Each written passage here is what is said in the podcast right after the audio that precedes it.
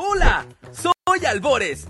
El nuevo centro de formación UDS contará con los niveles de kinder, primaria y secundaria, además de sus escuelas de fútbol, que se encargarán de formar talentos bajo la disciplina de este deporte. Para complementar la mejora del rendimiento deportivo, nuestro gimnasio es la mejor opción para ti, reforzando el trabajo físico, técnico y táctico. Por tu seguridad, el centro de formación estará asistido por profesionales del deporte. Sé parte de este gran proyecto, porque lo nuestro es el fútbol. Todos los días preparamos el pan más exquisito para tu paladar.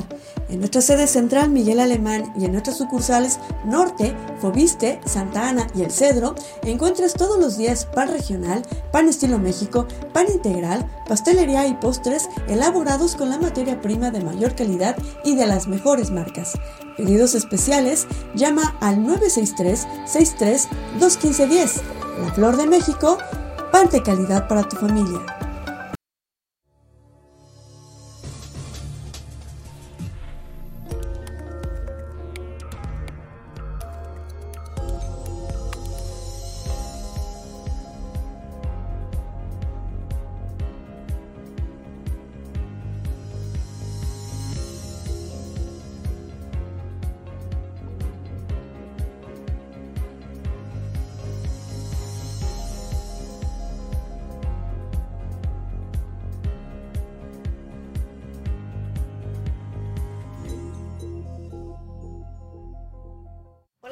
Muy buenos días, amigas, amigos de Factory Comunicación Sin Límites. Espero que esté iniciando esta semana muy bien. Hoy es el último día del séptimo mes del 2023. Ahora sí que estamos a 31 de julio del 2023. Ya se está acabando este año, está pasando rapidísimo, lo estamos sintiendo. El tiempo, de verdad que no perdona nada, absolutamente nada, así que disfrute, disfrute estos días de vacaciones que tienen eh, pues los niños, las niñas, los jóvenes, hay que aprovechar y eh, pues hacer del tiempo algo productivo. Claro que sí, hay que aprender, hay que ver, hay que disfrutar eh, lo que tenemos aquí en, pues en Chiapas, que es tan bonito lo que estamos viviendo y qué mejor que sea a través de nuestra fiesta grande desde la ciudad de Comitán de Domínguez, nuestro pueblo mágico, así todavía le llamamos pueblo mágico, pero ha crecido tanto en estos últimos dos años que de verdad ya eh, pues está establecida como una ciudad también, al mismo tiempo que mantenemos nuestras tradiciones y costumbres que eh, ahorita en un ratito les voy a platicar cómo las estamos viviendo en estos días. Y bueno, estamos ahorita en, en la región estamos a 18 grados, a 20 grados Celsius, perdón, vamos a tener una máxima de 26, una mínima de 18 grados Celsius, eh, va a estar despejado por la mañana, pero ya ve que en la tarde noche empieza a llover y empieza a llover en estos días de fiesta, en estos días de feria, la, ahora sí que la fiesta grande de Comitán de Domínguez Chiapas.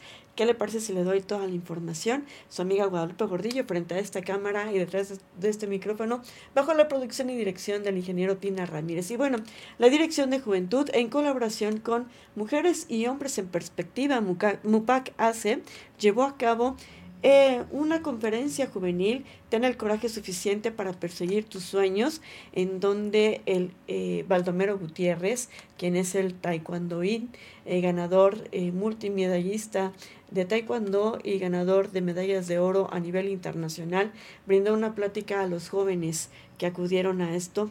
Y bueno, en la plática el atleta compartió su experiencia con los presentes, impulsando a los jóvenes a lograr sus sueños, a que tienen que sacrificar muchísimas cosas, pero es parte de alcanzar sus metas y sus sueños, todo lo que ellos eh, pues se propongan. Y fue un buen mensaje.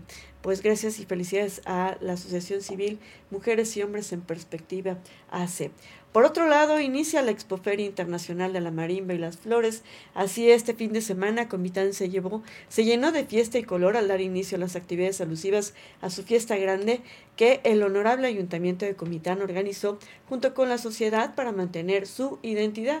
En honor al santo patrono Santo Domingo de Guzmán, se realizó el desfile con carros alegóricos que partieron del Parque De San Sebastián para de ahí pasar frente al Parque Central, el Boulevard, hasta llegar a las instalaciones de la feria. Las y los ciudadanos comitecos salieron de sus casas a apreciar este desfile.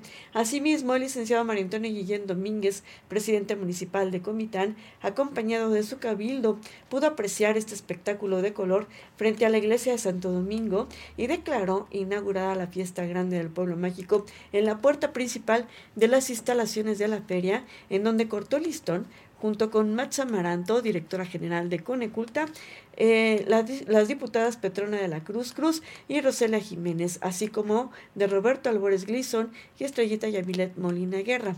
La noche del sábado se llevó a cabo el primer concierto en el nuevo espacio del Masivo, en donde pudimos apreciar a una Paquita, la del barrio, un poco cansada, ya un poco agotada, puesto que su concierto todo lo dio sentada en un sillón, acompañada de mariachis, quien a pesar del poco movimiento que realizó arriba del escenario, hizo prender a los presentes con sus canciones clásicas en contra de ellos, ya que el público gritaba al unísono, rata de dos patas, te estoy hablando a ti, y bueno, entre otros de sus muchos éxitos.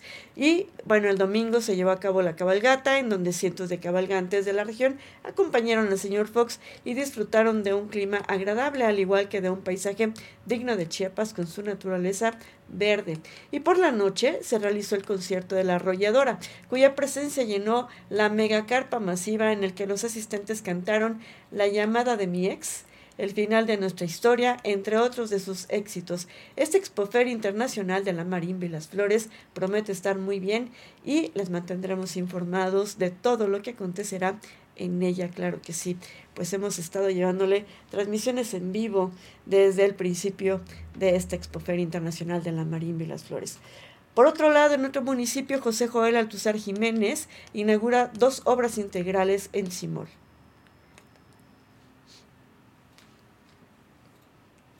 Muy buenas tardes a todos.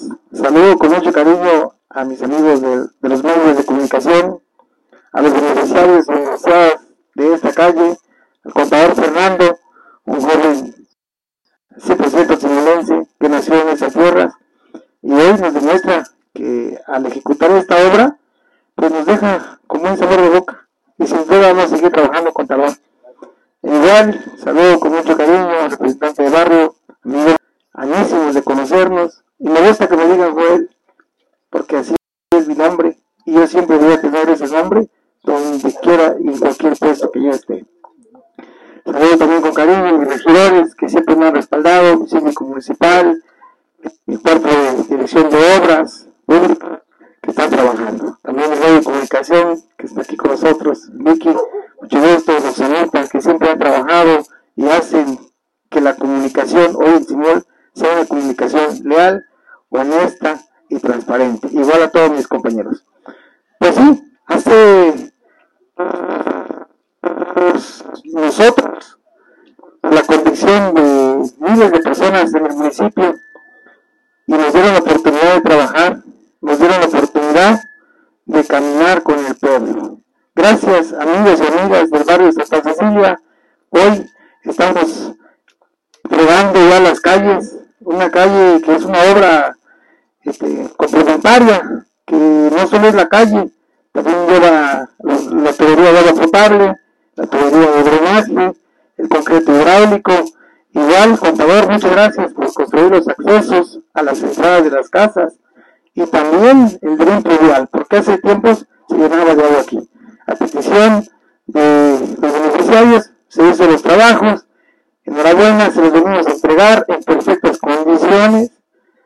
Siempre lo ha dicho nuestro gobernador, el doctor Otulio Escandón Cadenas, el licenciado Andrés Manuel López Obrador, que las obras, obras son para el pueblo, que el pueblo los cuide, que el pueblo los tenga, pero también que nos hagamos responsables de cuidarlos, y por eso se los a entregar amigos y amigas de Santa María y al mismo tiempo decirles que si Dios permite, aún hay más, pero hay que seguir con esta unidad, hay que seguir de frente semana, tal como lo escuchamos, el presidente municipal de Simol, José Joel Altuzar Jiménez, llevó a cabo la inauguración no nada más de una, sino de dos calles, la entrega de dos calles en el barrio de Santa Cecilia, en la cabecera municipal, que redundó en dos obras integrales cuyo trabajo consistió en concreto hidráulico, instalación de drenaje, agua potable, entradas en las casas y dren pluvial.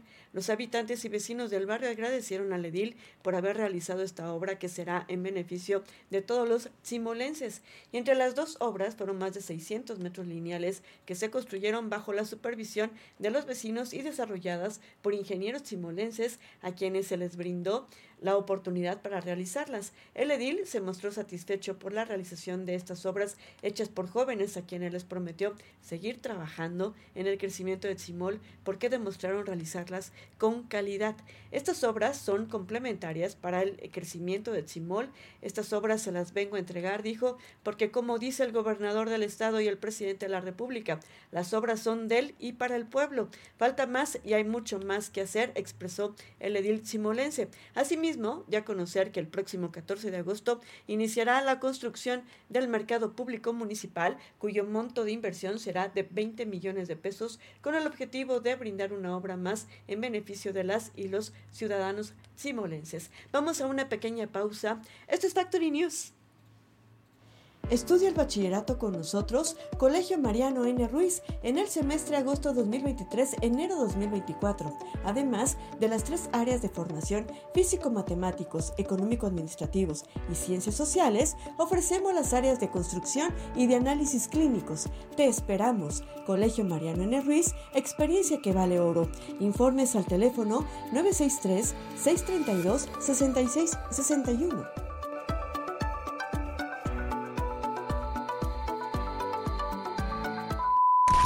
hermosa, nosotros somos Bronco y estamos muy contentos de vernos en vivo y a todo color. Amigos de Comitán de Domínguez, Chiapas, nos vemos este 4 de agosto en el Teatro del Pueblo.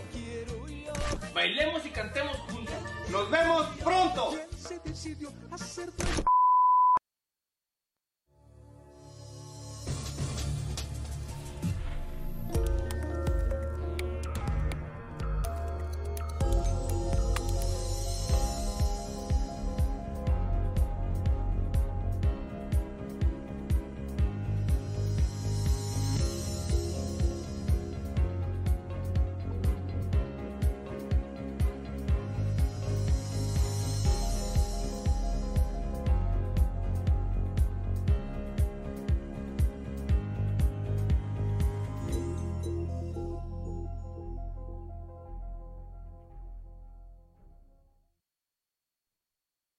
Bueno, por otro lado, ¿qué sucede en nuestro estado? Chiapas ocupa el octavo lugar por trata de personas.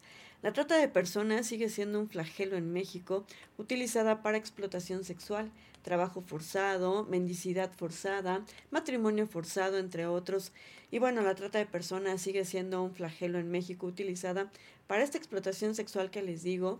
Eh, la mendicidad, eh, hay gente que está junto con los niños pidiendo dinero en las calles, eh, también la venta de niños y como niños soldados, incluso para la extracción de órganos. Sin embargo, según la Red por los Derechos de la Infancia en México, la Redim, en los últimos años ha habido una significativa disminución en la incidencia del tráfico de niñas, niños y adolescentes en el país, de acuerdo con cifras del Secretariado Ejecutivo del Sistema Nacional de Seguridad Pública. Durante el periodo de enero del 2015 a agosto del 2022 se registraron 468 casos de tráfico de menores en todo el país. Chiapas ocupa el octavo lugar en número de casos totales y el séptimo lugar en caso de trata de niños y adolescentes hombres, así como el sexto lugar en casos de trata de niñas y adolescentes mujeres. La distribución geográfica de estos casos muestra que Sonora lidera la lista con un preocupante 70.1%, seguido de Guanajuato con un 6% y Chiapas con un 3.4%. En el caso específico de Chiapas, se han registrado 16 víctimas durante el periodo mencionado. Lamentablemente las estadísticas reflejan que 7 de cada 10 víctimas que trata, eh, de trata entre 0 y 17 años a nivel nacional son niñas o adolescentes mujeres.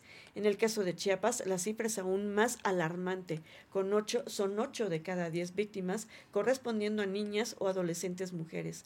Por otro lado, la Secretaría Ejecutiva del Sistema Nacional de Protección de Niñas, Niños y Adolescentes resalta que en el 2021 el 51% de las víctimas eh, reportadas en casos de trata de personas eran menores de edad y se observó un preocupante incremento del 118% en los reportes de pornografía infantil.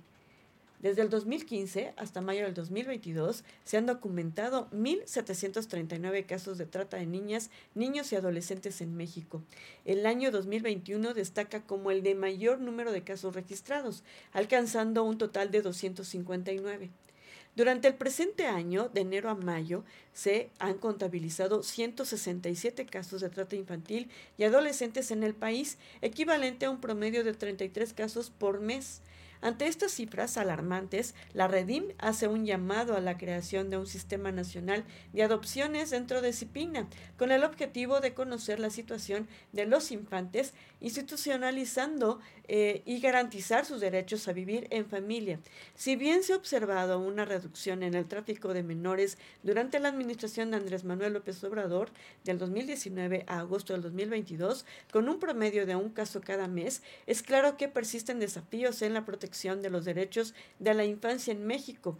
La lucha contra este delito debe seguir siendo una prioridad para garantizar un entorno seguro y protegido para las niñas, niños y adolescentes del país. Es fundamental recordar que México es signatario del protocolo de Palermo, eh, comprometiéndonos pues a prevenir, perseguir y sancionar la trata de personas, especialmente mujeres y niños, y brindar así protección y asistencia a las víctimas, incluyendo personas en contexto de migración. La erradicación de la trata de personas requiere el esfuerzo conjunto de la sociedad y las autoridades para proteger los derechos y la dignidad de la infancia. A pesar de la disminución en el tráfico de menores, es evidente que persisten desafíos en la protección de los derechos de la infancia en México. La lucha contra este delito debe seguir siendo una prioridad para garantizar un entorno seguro y protegido para las niñas, niños y adolescentes del país. Así están las cosas. Hay que tener también mucho cuidado. Y aquí un llamado a las autoridades, pues cuidar más, más de nosotros los ciudadanos y también entre nosotros, ¿por qué no? Por otro lado, fíjense que las remesas de chiapanecos en Estados Unidos ayudan en la crisis económica del Estado. Según la Canirac, las remesas enviadas por los chiapanecos y chiapanecas desde Estados Unidos han tenido impacto significativo en la economía del Estado. Durante el último año, un promedio de 3 mil millones de dólares llegaron a Chiapas y se espera que para el 2023 esta cifra alcance los 5 mil millones de dólares. Estos recursos han sido de gran ayuda para las familias de los migrantes, pero también han contribuido a solventar en parte las dificultades económicas causadas por la pandemia, la inflación y la falta de créditos para la industria restaurantera. El presidente de la Cámara Nacional de Restaurantes y Alimentos Condimentados, la CANIRAC, Guillermo Acero Bustamante, señaló que la llegada de estas remesas ha generado un mayor consumo en los restaurantes del Estado, así como una mayor demanda de productos y servicios en otras empresas locales. Sin embargo, resaltó la importancia de generar mecanismos para regularizar el sector empresarial. El dirigente empresarial explicó que aproximadamente el 75% de las unidades económicas en Chiapas, alrededor de 127.500 empresas, son irregulares y necesitan ser regularizadas. De igual manera, el 75% de las empresas del sector restaurantero en el estado, que son aproximadamente 18.000, operan en la informalidad. Por tanto, Acero Bustamante insistió, instó perdón, a los tres niveles de gobierno a generar facilidades para que estas empresas puedan migrar de la informalidad a la formalidad a través de mecanismos de simplificación administrativa y mejora, y mejora regulatoria. El presidente de la Canirac también destacó la necesidad de que los gobiernos sean más flexibles en la mejora regulatoria, ya que los costos de los permisos de funcionamiento son altos para las empresas formales. Asimismo, solicitó un mecanismo de financiamiento al sector privado para enfrentar la inflación y poder ampliar las unidades económicas, abrir sucursales y llevar a cabo otros proyectos, y lamentó que con la desaparición del Fondo de Fomento a las Empresas en este gobierno estatal, las posibilidades de generar créditos se han visto limitadas. Acero Bustamante expresó su esperanza de que la Secretaría de Economía y del Trabajo del Gobierno del Estado pueda ofrecer respuestas y soluciones para apoyar al sector privado y enfrentar los desafíos económicos actuales con un financiamiento adecuado y una mejora en la producción de las empresas. Se espera fortalecer la economía de Chiapas y generar empleos formales y registrarlos en el Instituto Mexicano del Seguro Social, el IMSS. Pues así las cosas. Y bueno, por otro lado, casas en Yajalón sufren de inundaciones. La onda tropical número 17 en su recorrido por el sureste mexicano registró en la estación meteorológica automática Lagunas de Montebello lluvias extraordinarias de 174.6 milímetros al corte del 30 de julio del 2023, la segunda más alta a nivel nacional, de acuerdo a los reportes diarios del Servicio Meteorológico Nacional. De acuerdo a la Secretaría de Protección Civil de Chiapas, se reportó de manera preliminar 50 viviendas inundadas debido al desbordamiento de un arroyo en el municipio de Yajalón donde diversas instituciones realizaron trabajos de limpieza y desasolve de calles y cunetas. También se, recordó, se reportó el colapso de árboles a la altura de lagos de Montebello y seis viviendas inundadas con eh, tirantes de 40 hasta 80 centímetros en la Trinitaria, donde el personal de esta secretaría verificó y coadyuvó a reparar diversas afectaciones que dejó el desborde de un arroyo en el ejido Chiscao. Afectaciones carreteras en los tramos carreteros de Tumbalá, Hidalgo, Joshi, Coyojil, eh, Pactiún, eh, Benito Juárez y Chuchucruz se presentaron diversas afectaciones. Ahí el personal trabajó en la segmentación y retiro de árboles, así como pequeños derrumbes y rocas. De igual forma, en Tila llevaron a cabo las verificaciones de trabajo de extracción de derrumbe por parte del ayuntamiento a través de obras públicas a la altura de la comunidad eh, Joya, eh, Teotiepa y de la zona alta del municipio Tramo Villaflores Chulum. Pronóstico, bueno, el pronóstico, el Servicio Meteorológico Nacional de la Comisión Nacional del Agua informó en su pronóstico extendido a 96 horas que se esperan precipitaciones sobre el estado de 75 a 150 milímetros hasta el día de mañana martes. Esto debido a un canal de baja presión en el sureste del territorio nacional y el ingreso de humedad del Océano Pacífico, Golfo de México y Mar Caribe, pronosticándose lluvias puntuales intensas en zonas de Oaxaca, Chiapas y Veracruz, mientras que el pronóstico meteorológico marino para el Océano Pacífico de la Secretaría de Marina informó que se esperan intervalos de chubascos fuertes que van de 25 a 50 milímetros sobre la costa de Chiapas y región Golfo de Tehuantepec. Para el día miércoles se espera una disminución en las precipitaciones con puntuales a muy fuertes de 50 a 75 milímetros, las cuales podrían incrementar después del jueves tras la visita de otra onda tropical. Entonces hay que cuidarnos, ya sabe, hay que desasolvar alcantarillas, hay que no tirar, hay que evitar tirar basura en las calles para evitar estas inundaciones. Vamos a una pequeña pausa. Esto es Factory News. Gente hermosa, nosotros somos Bronco y estamos muy contentos de vernos en vivo y a todo color. Amigos de Comitán de Domínguez, Chiapas, nos vemos este 4 de agosto en el Teatro del Pueblo. Bailemos y cantemos juntos. Nos vemos pronto.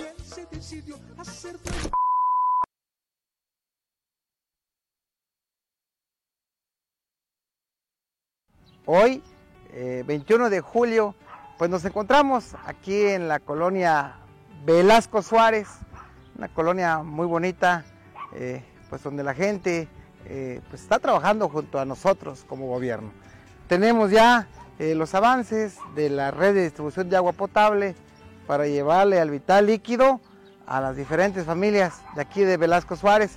Vemos que la obra va en buenas condiciones y vamos avanzando todos los días. Y hoy pueblo y gobierno, avanzamos juntos. Que Diosito me los bendiga desde esta hermosa colonia Velasco Suárez, tu amigo Joey Altuza.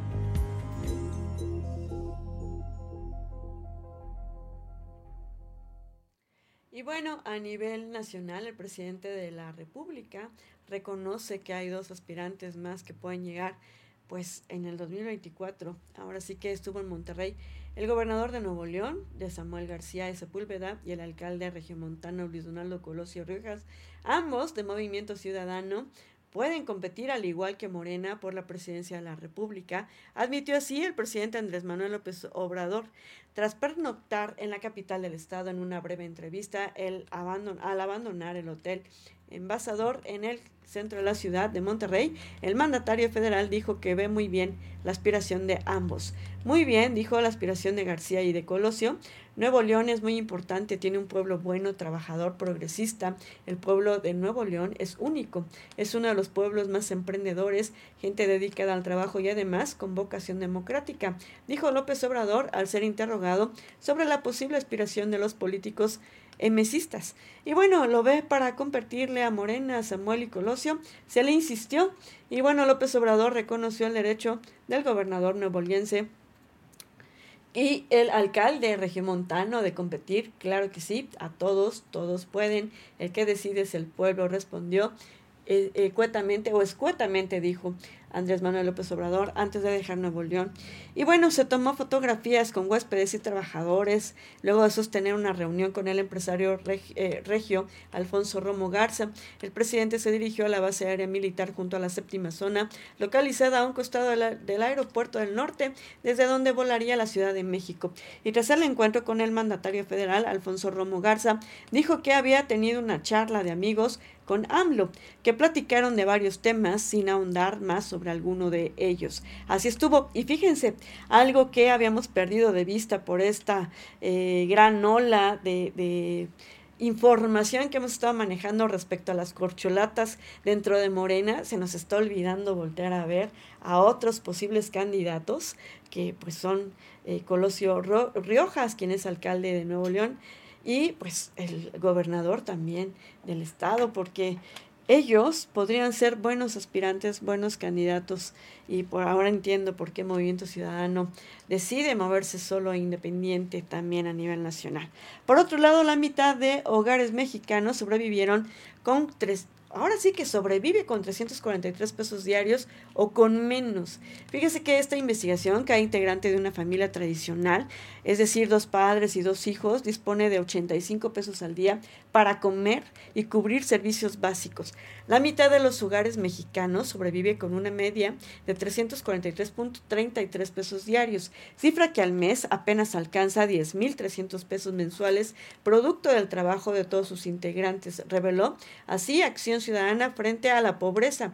Esto implica que cada integrante de una familia tradicional, dos padres y dos hijos, dispone de 85.83 pesos al día para cubrir sus necesidades de alimentación y servicios básicos como gas, luz, transporte y si alcanza Internet. La agrupación civil explicó que, de acuerdo con la encuesta nacional de ingreso y gastos de los hogares, la INIG 2022, que publicó el INEGI la semana pasada, el ingreso familiar apenas incrementó 4.6% entre el 2018 y el 2022.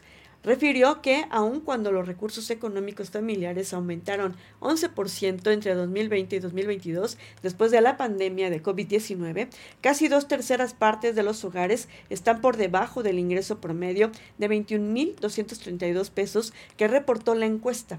Acción Ciudadana frente a la pobreza evidenció que dichas cifras confirman que los bajos salarios en general son la causa principal de las carencias económicas y que la recuperación del ingreso no significa alcanzar un nivel de bienestar.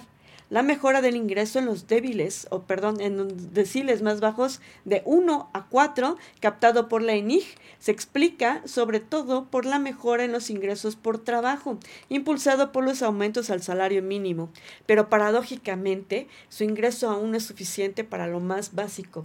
La ligera mejoría entre el 2018 y el 2022 demuestra que es posible avanzar aún más y más rápido para terminar con los bajos salarios que producen así la pobreza, señaló Rogelio Gómez eh, Hermosillo, coordinador de dicha agrupación civil.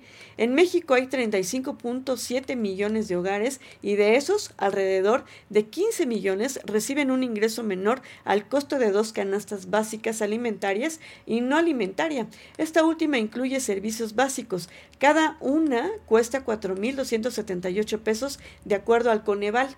Los programas sociales, Acción Ciudadana frente a la pobreza, Así dice, evidenció que, contrario al discurso del gobierno federal, los programas sociales de bienestar están lejos de cubrir a la mayoría de las familias mexicanas, ya que casi 7 de cada 10 no reciben ni un solo peso a través de estos esquemas.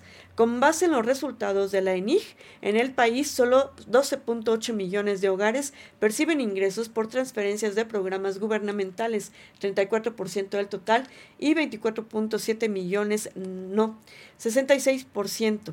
Así lo evidenció esta organización puntualizó que entre los hogares de menor ingreso, los ubicados en los deciles 1 a 4, apenas 5.9 millones perciben transferencias gubernamentales, equivalentes a 39% de dicho segmento.